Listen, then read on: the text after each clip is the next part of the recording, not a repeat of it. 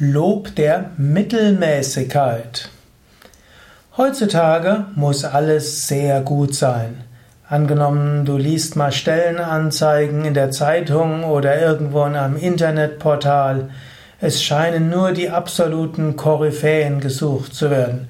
Die Menschen müssen engagiert sein, teamfähig, sie sollen Außergewöhnliches leisten und die Firmen sind alle exzellent und wollen das Außergewöhnliche. Was macht eigentlich der größte Teil der Menschheit? Soll die alle arbeitslos werden?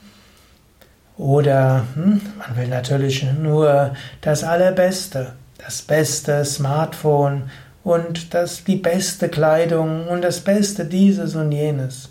Und der moderne Mensch ist geradezu besessen von Leistungsanspruch und auch von hm, ja, Anspruchsdenken selbst, also Leistungsdenken und Anspruchsdenken.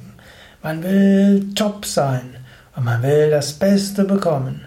Und beides setzt den Menschen dermaßen unter Stress. In den meisten Fällen ist gut genug gut genug. Es gibt ja dieses berühmte Pareto-Prinzip, auf eine Weise angewendet heißt, in 80% der Fälle reicht 80% der Qualität und dafür ist 20% der Anstrengungen ausreichend.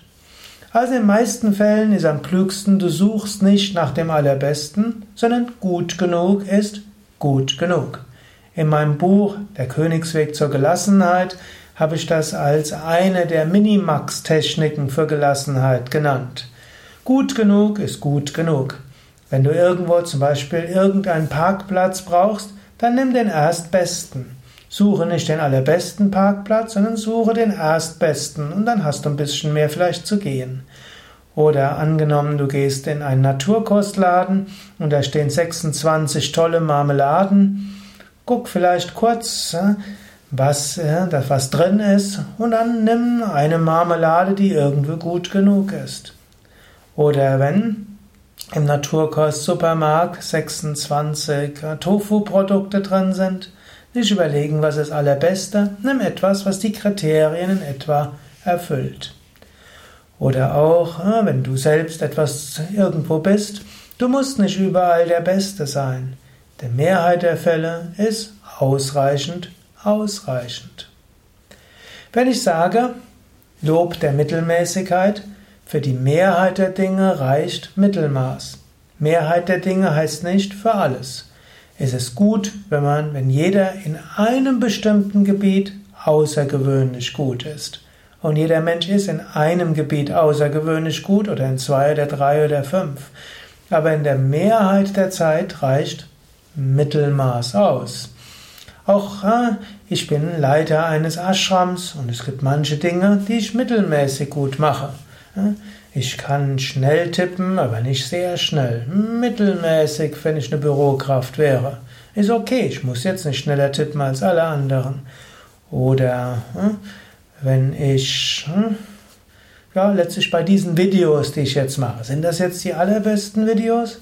Wenn ich mich jetzt auf jedes Video lange vorbereiten würde, vielleicht ein Skript schreiben, es erstmal proben und dann auswendig lernen, dann noch die Inspiration und dann hätte ich noch einen Tontechniker und dann auch noch eine Kamerafrau und jemand wird noch überprüfen und jemand wird noch neben der Kamera stehen und zusätzlich mit zunicken und dann noch ein Kosmetiker und so weiter.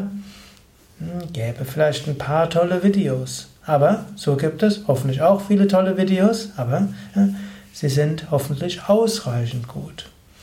In diesem Sinne, Mittelmaß ist auch gut. Und in vielen Dingen braucht es einfach nur eine durchschnittliche Leistung. Und wenn du jemanden suchst, guter Durchschnitt und Beständigkeit und Ruhe, das bringt Gelassenheit und weniger Stress. Und in manchen Dingen musst du wirklich gut sein. Das waren ein paar Gedanken zum Thema Lob der Mittelmäßigkeit.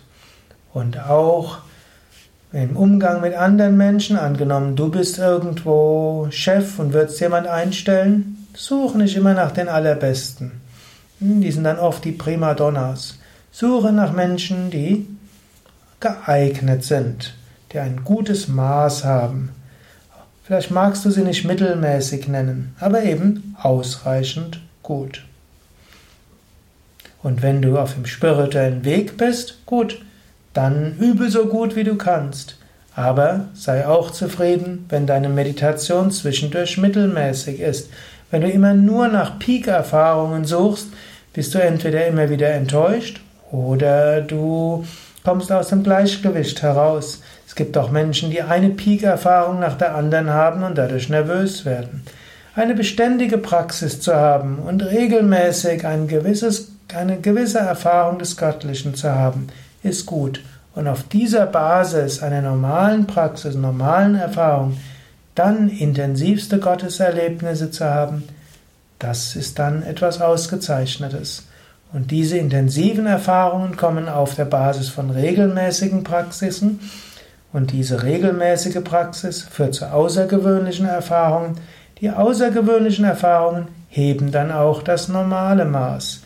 Wenn du aber immer nur nach, nach dem Allerbesten und in Peak-Erfahrungen strebst, wirst du nie zufrieden sein und die Unzufriedenheit wiederum wird nicht hilfreich sein, wirklich Samadhi zu erfahren.